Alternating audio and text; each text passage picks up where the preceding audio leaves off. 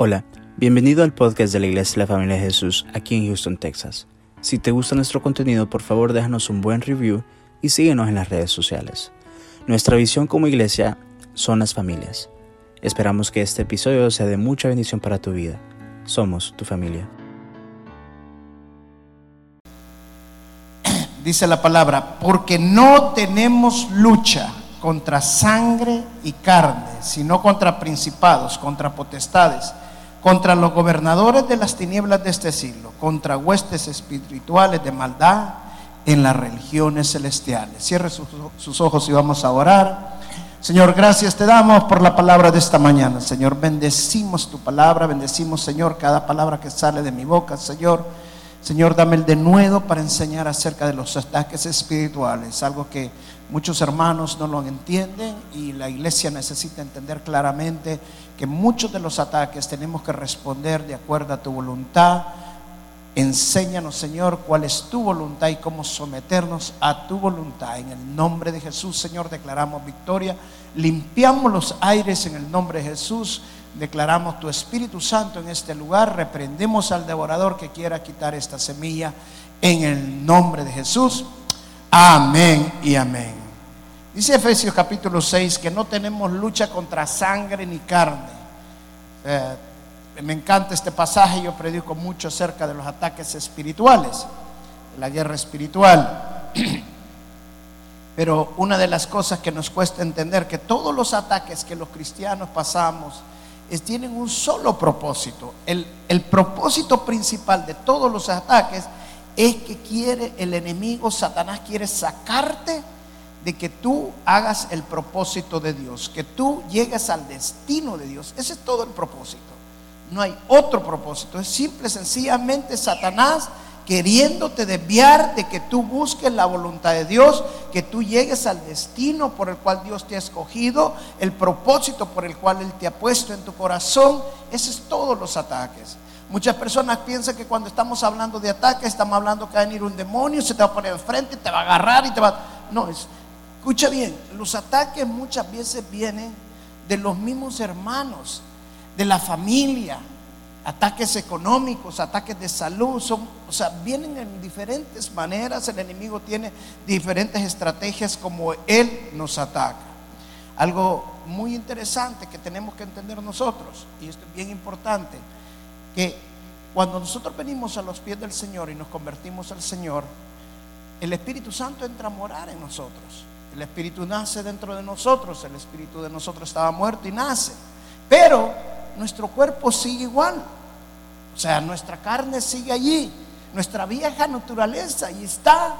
Y empezamos a tener una lucha con la nueva naturaleza. Por eso la palabra dice que nos desvistamos del viejo hombre y nos revistamos del nuevo hombre que hay una lucha dentro de nosotros cuando nosotros nos, nos convertimos. ¿Por qué? Porque el Espíritu Santo le da órdenes a nuestro espíritu para que nosotros hagamos la voluntad de Dios, pero nuestra carne se opone a los deseos del Espíritu. Entonces esa es la lucha que nosotros tenemos. Todas las batallas que nosotros peleamos son en nuestra mente. ¿Por qué todas las batallas tienen que ser en nuestra mente? Simple y sencillamente porque es ahí donde nosotros tomamos las decisiones, en nuestra mente. Y de las decisiones depende nuestra vida. Si nosotros tomamos decisiones equivocadas, vamos a llegar al destino equivocado. Si nosotros tomamos las decisiones de acuerdo a la voluntad de Dios, vamos a llegar al destino que Dios quiere en nuestras vidas. Entonces, tenemos que entender que los ataques simple y sencillamente es para apartarnos de la voluntad de Dios, de hacer el propósito de Dios. Ahora, hay algo bien interesante que nosotros tenemos que entender. No puedo pelear una batalla, no puedo pelear una guerra si yo no sé quién es mi enemigo. Yo que fui militar esto lo sé muy claramente, tengo que conocer al enemigo. Pero como es una batalla espiritual, el enemigo no se ve.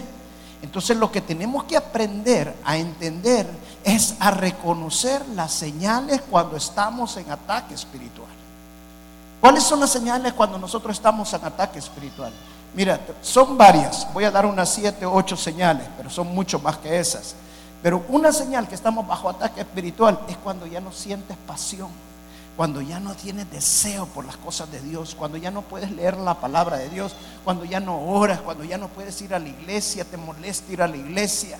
Cuando pierdes ese fuego, dice el Salmo 42, el salmista dice, así como el animal desea beber del agua, en que, pasa por el río, así yo deseo de tu presencia. El que ama, el que quiere a Dios, vive con una pasión por las cosas de Dios. Vivimos deseando estar en las cosas de Dios, deseamos vivir en la casa de Dios, deseamos levantar nuestras manos y adorar a Dios, deseamos estar orando, deseamos estar leyendo la palabra de Dios. Pero cuando estás perdiendo eso, cuando llegas a la iglesia y solo llegas a dormirte, cuando no puedes concentrarte, no puedes orar, es porque está bajo ataques espirituales. Amén. Otra señal cuando estamos bajo ataque espiritual es cuando de repente todas las iniquidades vuelven a regresar.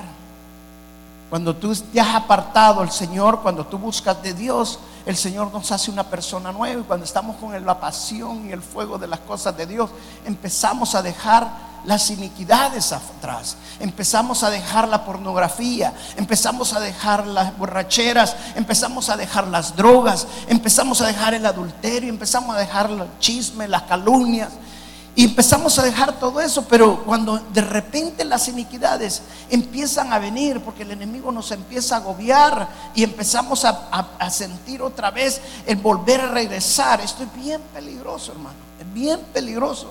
Porque la escritura dice que cuando Dios limpia la casa y sale el espíritu y va al desierto, y dice que en el desierto, en, el desierto no tiene dónde meterse, donde esconderse, se regresa a la casa y encuentra la casa adornada y arreglada, y vuelve al desierto y viene con más, y la situación posterior viene a ser peor que la anterior. Entonces tenemos que reconocer que el enemigo quiere, nos está atacando con las iniquidades que están regresando, en el cual yo ya me sentía libre, que yo ya no decía pornografía, en el cual yo ya me sentía libre, que ya no estaba en adulterio, que yo ya no podía ver, escalumniar, no podía estar mentira, pero vuelven otra vez a mi vida es porque hay ataques que me quieren apartar del destino de Dios, que me quieren apartar de estar en el propósito de Dios. Amén. Otro señal de ataques espirituales es cuando las circunstancias nos agobian. La palabra circunstancia significa círculo. Es una palabra compuesta de círculos e instancias. Instancias son las cosas que nos pasan alrededor de nosotros. Cuando las circunstancias que nos rodean son demasiadas, pues nos viene un ataque por aquí, nos viene un ataque por acá, pleitos en mi casa, no hay paz en la iglesia, no hay paz en mi trabajo, eh, un accidente. las circunstancias son tantas que nos tienen agobiados. Esos son ataques espirituales. Son ataques que nos quieren apartar de la voluntad de Dios.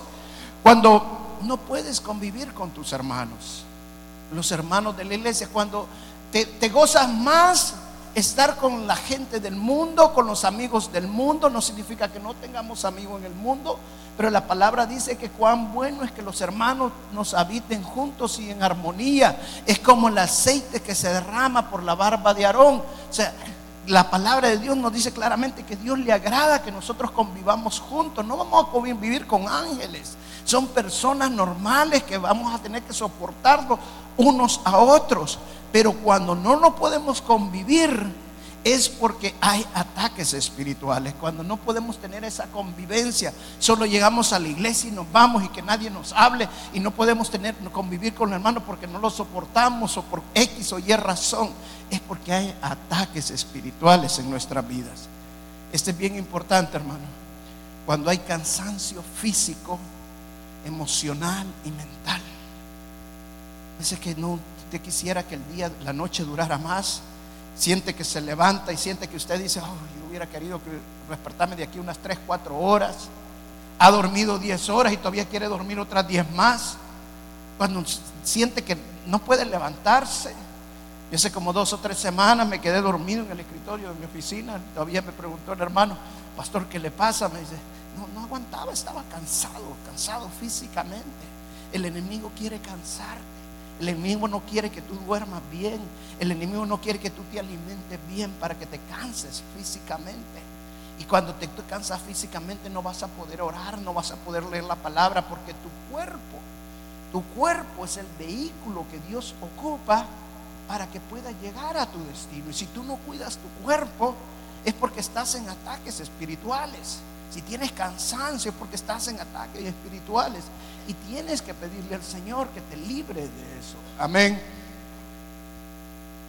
Cuando, los recursos escasean, cuando los problemas económicos vienen a nuestras vidas y no tenemos nosotros suficiente para pagar. No estoy diciendo de, hay hermanos que quieren actuar por, por, fe, no tienen para pagar el bill de la casa, no tienen para pagar esto y dicen, bueno, voy a hacer el cheque y por fe cuando el cheque llegue, yo voy a orar y el dinero va a estar allí. No, hermano, eso se llama fe, eso se llama felonía. Usted tiene que caminar por fe realmente, creyendo, haciendo las cosas, porque la palabra dice que nosotros somos diligentes y somos, damos buen testimonio de lo que nosotros hacemos. Entonces, cuando hay escasez de recursos, cuando no nos alcanza, es porque hay ataques espirituales. Hay hermanos que quieren resolver esta situación yéndose a, endeudar. Y no, hermano, busque la voluntad de Dios. Dios es nuestro proveedor. Dios nos cambia todas las situaciones. Yo no dependo del hombre, yo dependo de Dios. En el pasaje del, eh, del, Antiguo Testamento dice que cuando Abraham fue a, rescatar a Lot, que se lo habían llevado a todos en Sodoma, y Adán fue con 380 hombres para rescatarlo y se trajo todo, recuperó todo lo de Sodoma, la gente y todo, y le fue a dar los diezmos a Melquisedec. Dice que el rey de Sodoma, que lo estaba viendo, se le, le, dice: Te puedes quedar con todos, Abraham pero solo regrésame mi familia. Y Abraham le dice, no, les. Y habían recuperado muchísimas cosas. Era para él hubiera quedado riquísimo. Y él le dice, no, le dice, porque para que no se diga que yo soy rico a causa de ti, todo te lo regreso, todo te lo doy, porque yo dependo de mi Dios. Mi Dios es mi proveedor, Dios, mi Dios es que me da todo lo que yo tengo. Eso es lo que nosotros tenemos que buscar cuando nosotros estamos pasando esa crisis económica. No desesperarnos, sino buscar en la presencia, porque son ataques espirituales. Cuando sientes celos, enojo, envidia contra un hermano, contra una hermana, contra, contra un familiar, contra cuando no lo puedes soportar, no la puedes soportar, cuando hay que, que algo te molesta de esta persona, es porque hay ataques espirituales. Porque la palabra de Dios dice que nosotros debemos de amar a nuestros enemigos, bendecir a nuestros enemigos. Debemos de, si no lo podemos hacer es porque hay ataques espirituales en nuestras vidas y tenemos que combatir, tenemos que pelear la buena batalla de la fe. Amén. Voy a llevarte a un pasaje en la escritura. Vamos a Mateo capítulo 26. De cómo el Señor Jesucristo peleó la batalla cuando estaba en batalla. Creo que de todos los pasajes en la escritura, este es un pasaje sumamente, pero sumamente importante cuando hay ataques espirituales, de entender cómo se pelea la batalla. Vamos al verso 36. ¿Están conmigo? Ya lo tienen allí si lo quieren ir leyendo atrás. Entonces llegó Jesús con ellos a un lugar que se llama Getsemaní y dijo a sus discípulos, sentaos aquí entre tanto que voy allí y oro. Y tomando a Pedro y a los dos hijos de Zebedeo, que eran eh, Juan y Jacob, comenzó a entristecerse y angustiarse en gran manera. Entonces Jesús le dijo, mi alma está muy triste hasta la muerte, hasta la muerte. Quedaos aquí y velad conmigo. Mire cómo, el cual era la situación del Señor. Era un estrés sumamente fuerte, o sea, era un ataque espiritual tan fuerte contra el Señor que su alma estaba muerta. ¿Qué significa que su alma estaba muerta? Significa que él ya no tenía pasión, significa que él estaba, estaba sin ganas, demotivado, depresionado, estaba en una situación. Nosotros creemos muchas veces que nuestro Señor Jesucristo nunca pasó cosas así. Y la Biblia lo declara claramente.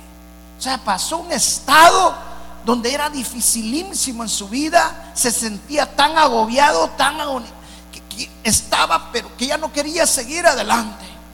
Y dice, claro, él sabía lo que venía. Entonces dice, mi alma está muy triste a la muerte, quedaos aquí, vela conmigo. Yendo un poco adelante, dice el verso 39, se postró sobre su rostro orando y diciendo, Padre mío, si es posible, pasa de mí esta copa, pero no sea como yo quiero, sino como tú. Verso 40. Vino, luego a sus discípulos, los halló durmiendo y dijo a Pedro, así que no has podido velar conmigo una hora. Velá ahora, velá y orá, para que no entréis en tentación. El espíritu la verdad está dispuesto, pero la carne es débil. Mire, este versículo es sumamente importante. Dice, velá y orá para que no entres en tentación. Voy a explicar eso más adelante. El espíritu a la verdad está dispuesto, pero la carne es débil. cuando nuestro espíritu, cuando estamos en ataque, cuando sabemos que algo no está bien, que nos está viniendo algo mal, que no nos alcanza para pagar, que no, no, puedo salir, que me peleo cada rato con mi esposa, que mis hijos están con mi salud. Hay algo que sabemos que, mi espíritu quiere que orar. Mi espíritu quiere que entendemos a la, presencia de Dios. El Espíritu Santo le dice a mi espíritu que, tengo que hacer. Hay deseo por hacerlo, pero la carne se opone a los deseos del espíritu. La carne se contrapone. La carne nos cansa. La carne dice, ¿para qué vas a orar? ¿Para qué te dirás mejor? Relájate, siéntate, empieza a ver una película, vete a la playa, vete al mar. Ya mucha iglesia los deseos del espíritu se oponen contra los deseos de la carne. Esa es la lucha que nosotros vivimos constantemente. Amén. Y dice el verso 42. Otra vez fue y oró por segunda vez diciendo, Padre mío, si no puedo pasar de mí esta copa sin que yo la beba, hágase tu voluntad. Vino otra vez y los halló durmiendo porque los ojos de ellos estaban cargados de sueño. Y dejándolos se fue de nuevo y oró por tercera vez diciendo las mismas palabras. Entonces, en el verso 45, entonces vino a sus discípulos y les dijo, dormí ya y descansad. He aquí llegado la hora y el Hijo del Hombre es entregado en manos de pecadores. Levantaos, vamos, ve, se acerca el que me entrega. Amén. ¿Qué aprendemos en Getsemaní? En Getsemaní aprendemos que el diablo nos ataca porque no quiere que el propósito de Dios se cumpla en nuestras vidas. todo el propósito del diablo es que nosotros no extendamos el reino de Dios. Y como Él sabe que Dios nos va a usar, Él nos quiere apartar del propósito de Dios. Amén. ¿Qué aprendemos en Getsemaní? En Getsemaní aprendemos que cuando Dios te mete en una crisis es para que puedas ver quiénes están contigo en la crisis y quiénes no están. Muchas veces en la crisis vamos a quedarnos solos. Pero cuando nosotros estamos con el Señor, aunque estemos solos, el Señor está conmigo. Yo no dependo de si el hombre está conmigo o no está. Si están, gloria a Dios. Si no están, también gloria a Dios. Porque el Señor está conmigo y yo dependo del Señor.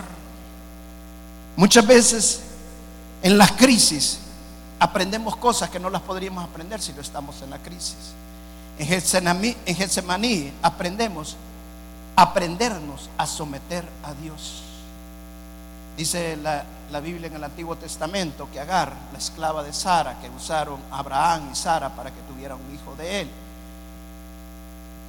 cuando la echaron y se la mandaron al desierto, el ángel llegó donde Agar y le dijo, ahora levántate y ve de regreso y sométete a Sara sométete a Sara, la mujer que la había usado para tener un niño, la mujer que la había echado al desierto, la mujer que no la quería, la mujer que le tenía envidia. A esa le estaba pidiendo Dios que se sometiera y ella se sometió. ¿Sabe por qué? Porque en el sometimiento hay victoria. En el sometimiento es donde nosotros ganamos las victorias espiritualmente. Dice la palabra que el Señor Jesucristo fue a Getsemaní y empezó a orar. Y, él, y empezó a orar lo que la carne le ponía. Y él decía, Padre, tú todo lo puedes, Señor. Para ti no hay nada imposible, Padre. Tú puedes hacer que esta copa no la pase yo. Esta copa significaba la cruz. Esta copa significaba el dolor. Esta copa significaba el sufrimiento. La carne no quería sufrir. La carne no quería tener dolor. La carne no quería que lo, que lo insultaran. Pero él dice, pero que se haga tu voluntad. Tres veces le oró el Señor. Eso significa que hubo una gran lucha interna dentro de él. ¿Cuántas veces no nos pasa así a nosotros? Que estamos buscando la voluntad de Dios. La palabra de Dios es la profecía más segura. La palabra de Dios es la medio más seguro que el Señor nos habla. La palabra de Dios nos dice qué tenemos que hacer. Pero nuestra carne nos dice que hagamos lo contrario. Y por eso muchas veces tenemos que orar para buscar la voluntad de Dios. Y muchos hermanos y hermanas entran a la presencia de Dios y dicen, pastor, yo voy a orar para que el Señor me muestre. Señor, hermana, pero la palabra dice tal cosa, pero yo voy a orar. Y terminan tomando decisión contraria a la voluntad de Dios y dicen, Dios ya me habló. ¿Cómo Dios te va a hablar y va a estar contrario a la palabra de Dios? El Señor Jesucristo dice, Señor, pasa de esta copa y no quería, la carne no quería, volvió a orar la segunda vez, la carne no quería, volvió la tercera vez y luchó con la carne y venció a la carne y rindió su carne y dijo que se haga tu voluntad, Señor. Eso es lo que nosotros tenemos que buscar, hacer la voluntad de Dios. Una vez un hermano vino y me pidió un consejo y me dice, pastor, un hermano quiere que yo le sirva de fiador. ¿Qué hago? Hermano, la palabra de Dios dice que no tienes que servir de fiador de nadie. No, pastor, yo voy a orar porque yo quiero mucho a este hermano. Que Dios me muestre. Y empezó a orar y se fue a orar y empezó a orar. ¿Sabe cómo terminó la cosa? Terminó sirviendo fiador del hermano. ¿Y sabe cómo terminó? Él terminó pagando el carro. Porque la palabra de Dios claramente dice, vamos contra la voluntad de Dios. Aunque la carne te está diciendo es que mira, vos, tu hermano, tú vas a quedar bien a tu hermano, tú lo vas a hacer ayudar a tu hermano, tu hermano te va a querer esto, amigo. La carne te jala contra la voluntad de Dios. La palabra dice que bendigamos a nuestros enemigos, que amemos a nuestros enemigos. Yo ya no la soporto, yo ya no la quiero, esta hermanita que viene por ahí. La voluntad dice que los amemos. Abrázalo, quieren. Dale abrazo y dile, te quiero, hermano. Porque debemos de rendir nuestra carne y buscar la voluntad de Dios. Amén. En Getsemaní, aprendemos, hermanos, que en, en las batallas las decisiones son importantes. Todo el propósito de los ataques espirituales es porque el enemigo te quiere sacar del propósito de Dios, que llegues al destino de Dios. Pero nosotros, en lo, tenemos que tomar las decisiones de acuerdo a la voluntad de Dios. Dice la palabra que el Señor Jesucristo sometió su carne, sometió sus pensamientos a la voluntad de Dios. Si no cambiamos nuestros pensamientos, no vamos a poder someternos a la voluntad de Dios.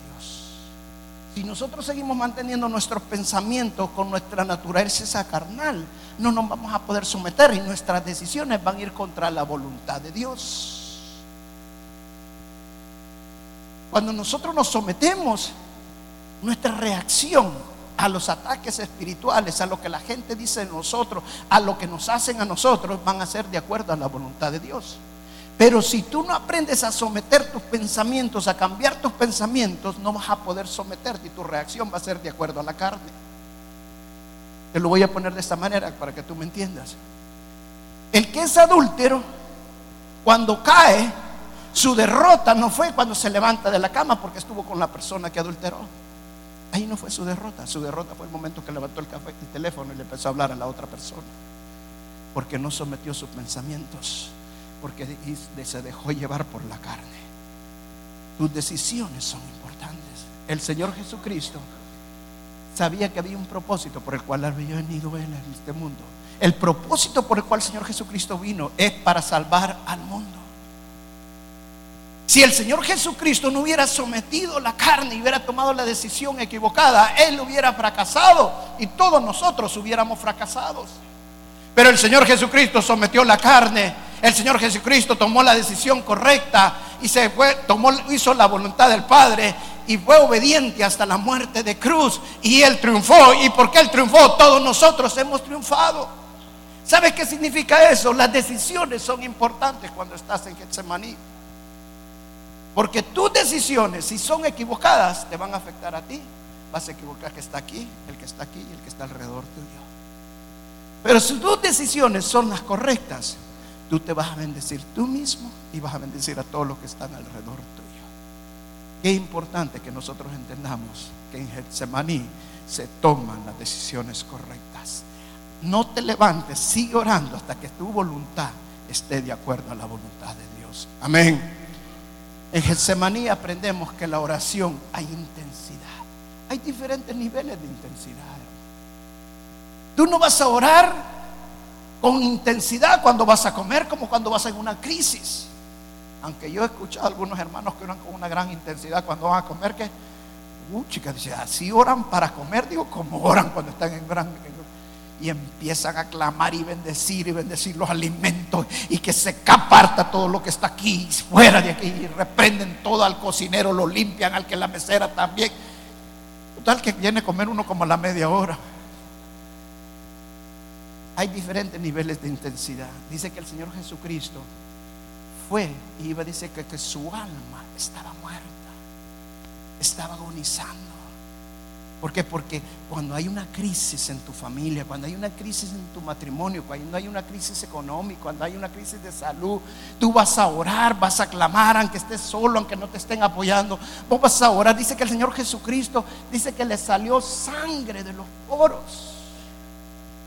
Era una gran agonía, un gran dolor, pero él no se dejó llevar por su carne. Su carne le decía, ya no aguantas, mira las rodillas te duelen ya no puedes doblarte, siéntate mejor, te sientas y te duele la espalda, acuéstate mejor, te acuestas y te duele la cabeza.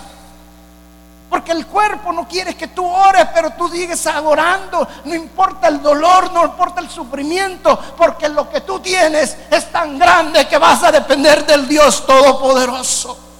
Y sigues orando con esa intensidad. Amén. En Getsemaní aprendemos que oramos para no entrar en tentación. Dice que el Señor Jesucristo llegó donde estaban los discípulos y estaban dormidos. Y le dijeron, ¿no pueden ustedes velar y orar, aunque sea una hora? Oren para que no entren en tentación. Oren para que no entren en tentación. Mire, esto es bien importante. Oren para que no entren en tentación. ¿Sabes qué significa eso? Lo que significa es que tú vas a orar para que no obedecer lo que la carne quiere que tú hagas. Tú vas a orar para hacer la voluntad de Dios, no que la carne te está diciendo que tú hagas. La carne es débil, la carne que se opone a la voluntad de Dios. El Señor Jesucristo no quería pasar esa copa, su carne no lo quería. Y él oraba y oraba, pero su carne seguía oponiéndose.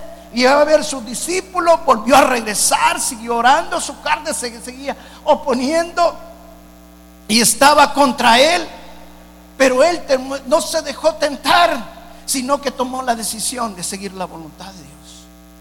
Cuando sientes que vas a hacer algo mal, que no está correcto la decisión que estás tomando, ora hasta que para no entrar en tentación, para apartarte de la tentación. Amén. Ora para que vuelvan nuevas fuerzas, para que seas restaurado, para que haya un renuevo en tu vida. El Señor Jesucristo dice que fue triste, fue cansado. Cuando llegó a Getsemaní, llegó donde los discípulos los encontró durmiendo. La segunda vez volvieron a encontrarlos durmiendo porque sus ojos estaban cargados de sueño. El Señor estaba cansado también, pero su agonía era grande.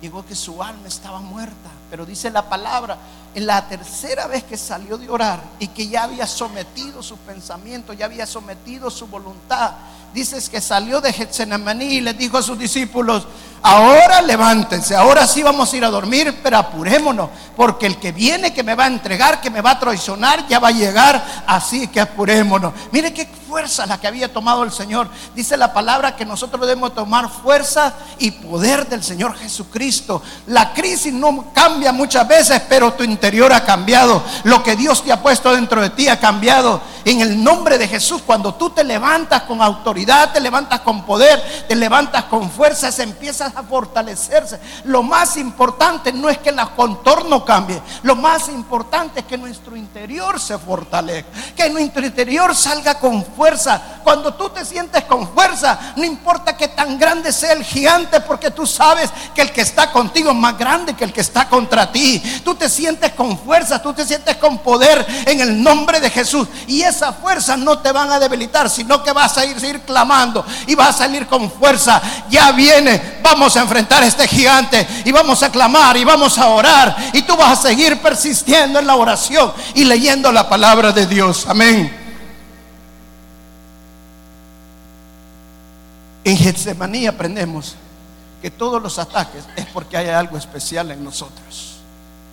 Cuando Dios nos escoge, desde antes de la fundación del mundo. Y Él nos llama y nos hace un llamado del vientre de nuestra madre. Dios pone dones en tu espíritu. Todos los dones están en nuestro espíritu. Y cuando nosotros empezamos a movernos en el propósito de Dios, esos dones empiezan a salir. Pero Satanás no quiere que esos dones salgan. Satanás no quiere que usen los dones, los dones y los talentos de Dios. Porque Él no quiere que el reino de Dios se extienda. Y por eso Él te quiere desmotivar. Él puede usar incluso hasta el pastor para desmotivarte. Mire, una ocasión, una hermana ya tenía días de no venir. Y en una ocasión yo le dije, le hablé por teléfono porque nos preocupamos cuando no vienen, porque tal vez les ha pasado algo. Son luchas espirituales que pasan los hermanos. Y me dice la hermana, pastor, yo no llegué porque estaba enfermo y usted no me llegó a ver. Y entonces, ¿y ahora, hermana? No, ya no tengo ganas ni de levantarme. Ya no quiero ni ir a la iglesia, no quiero ni trabajar. Mire, he caído una depresión. ¿Usted cree que no estaba en un gran ataque espiritual esta hermana? Claro que sí. Hermano, el mejor pastor es el pastor de pastores. Hasta tu pastor te puede fallar, pero nuestro pastor de pastores jamás nos va a fallar. Él siempre va a estar con nosotros. Él siempre nos va a levantar. Y a lo mejor ora a tu pastor para que Dios lo levante en el nombre de Jesús. Y el Señor lo va a levantar también. Amén. Mire, en Getsemaní, hermanos, aprendemos a tener visión. Dice la palabra que el Señor Jesucristo le dijo al Padre, que nuestra copa no pase de mí. ¿Sabe cuál era la copa? La cruz. La cruz, el dolor, el sufrimiento. Eso significa que el Señor Jesucristo se visualizó, se vio en la cruz, se vio en el propósito por el cual Dios lo había llamado. Cuando tú estás en crisis, no tienes que ver tu problema, cuando tú estás en crisis, no tienes que ver lo que estás sufriendo. Cuando estás en crisis, tienes que ver el propósito de Dios en tu vida. Tienes que tener visión de lo que estás viviendo, de lo que el propósito por el cual Dios te ha escogido. Porque el ataque es único exclusivamente por ese llamado que Dios te ha hecho. Tienes que tener la visión de que Dios tiene grandes cosas para tu vida porque Dios te ha escogido para grandes cosas. Y nada te puede apartar de servir al Señor. Nada te puede apartar de hacer la obra que Dios te ha levantado. Gloria a Dios. Es triste, pero uno ve parejas que están viniendo a la iglesia. Y de repente uno de los dos ya no viene.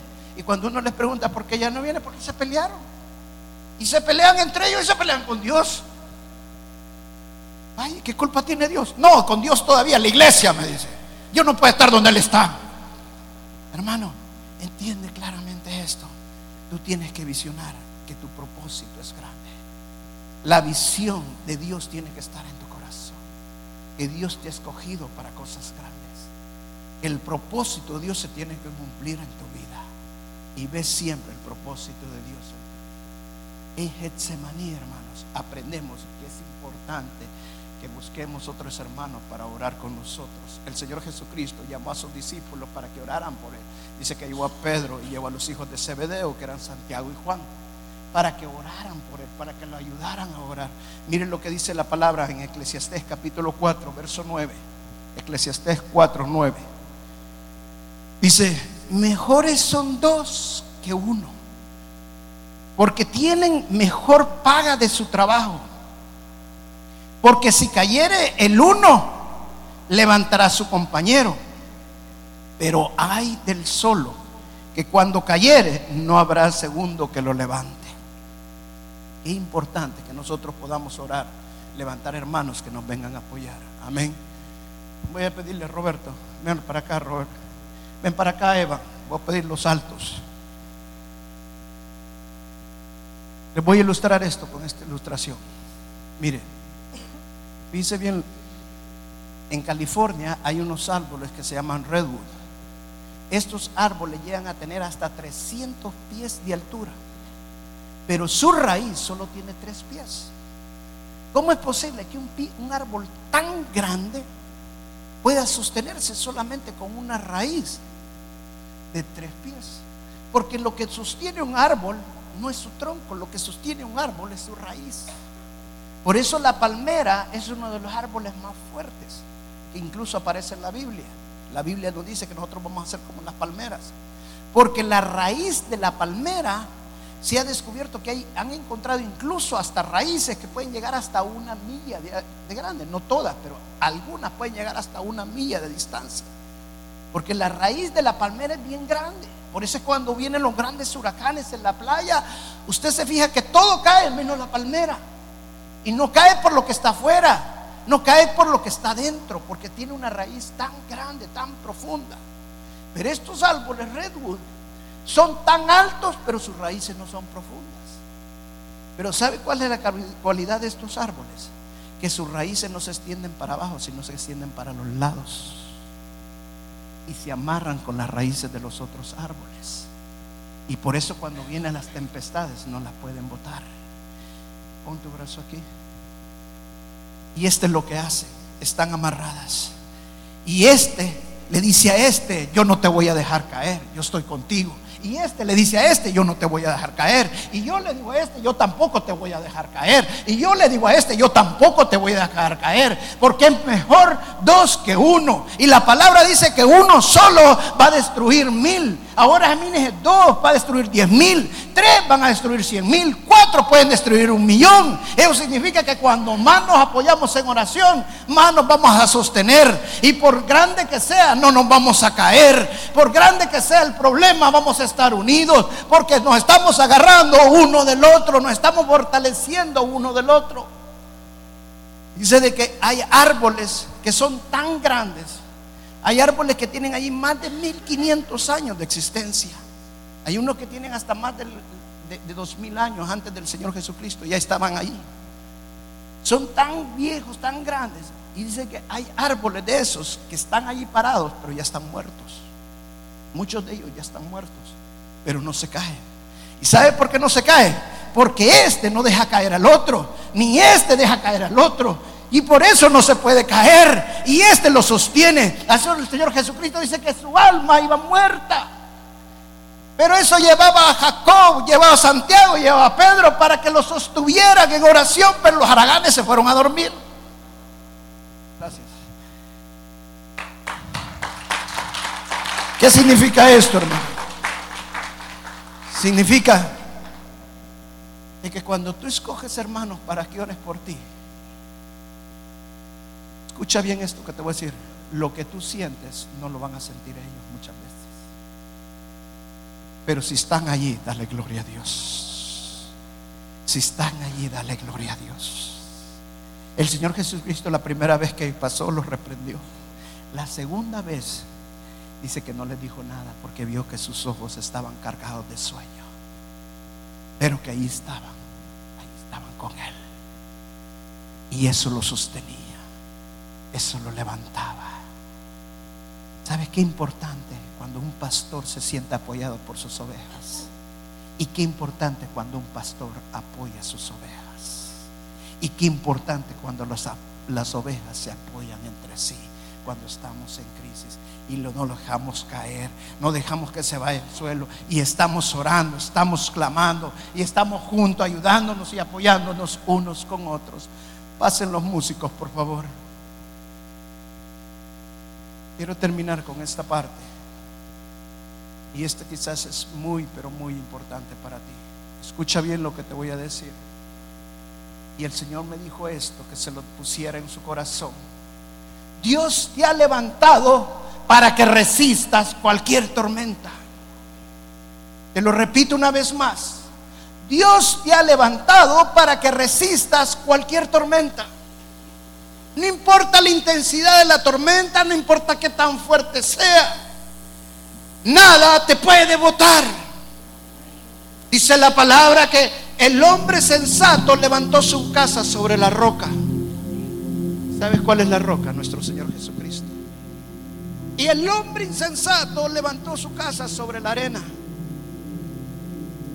Y cuando vinieron las tempestades, vinieron las tormentas, vinieron las crisis, vinieron los ataques espirituales, la casa del que estaba sobre la arena se cayó. Pero no el que estaba sobre la roca, que es nuestro Señor Jesucristo. Tú has sido levantado para resistir cualquier tormenta. No tengo trabajo, me levanto en el Señor. Él es mi proveedor. Milagrosamente el Señor me va a proveer. Milagrosamente el Señor me va a dar otro trabajo aún mejor que el que tenía. Necesito otro trabajo, no me voy a angustiar porque mi roca es Jesús. Mi roca es Jesús. Y yo he sido levantado para resistir cualquier tormenta. ¿Y por qué te estoy diciendo eso? Porque cuando vienen las crisis, lo primero que hacemos es agobiarnos. Ya no queremos comer, ya no queremos ir a la iglesia, ya no queremos orar, ya no queremos leer la palabra de Dios.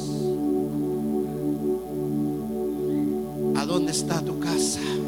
¿En la roca o en la arena? Si está en la roca, ha sido levantado para resistir cualquier tormenta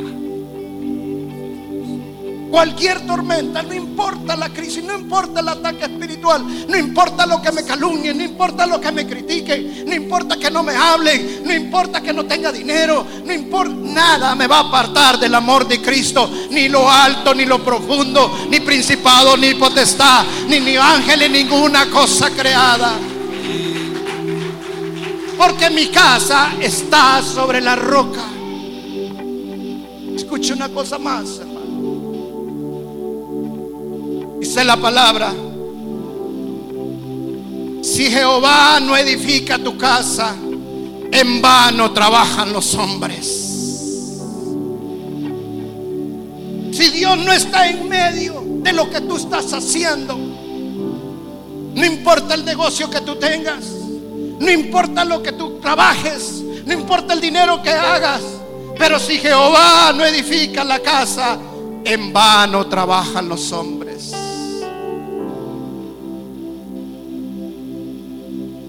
Van a venir las tempestades. Pero tu ancla estaba en el dinero. Tu ancla estaba en lo material.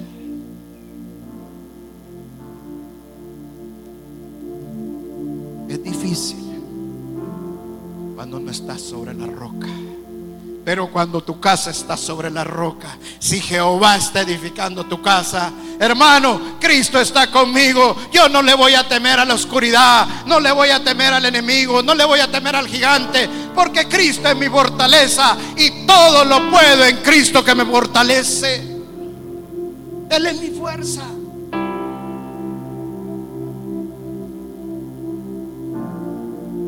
Decía una persona el otro día. Wow, ¿Cómo te bendice Dios a ti? Me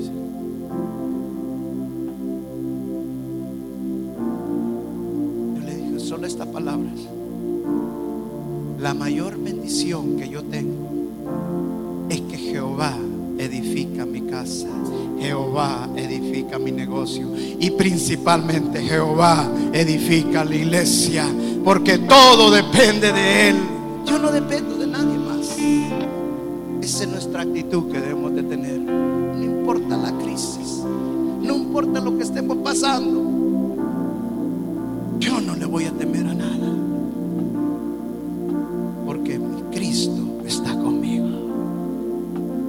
La mayor riqueza que yo puedo tener es que mi Cristo esté conmigo. Vamos a pararnos y vamos a cantarle al Señor.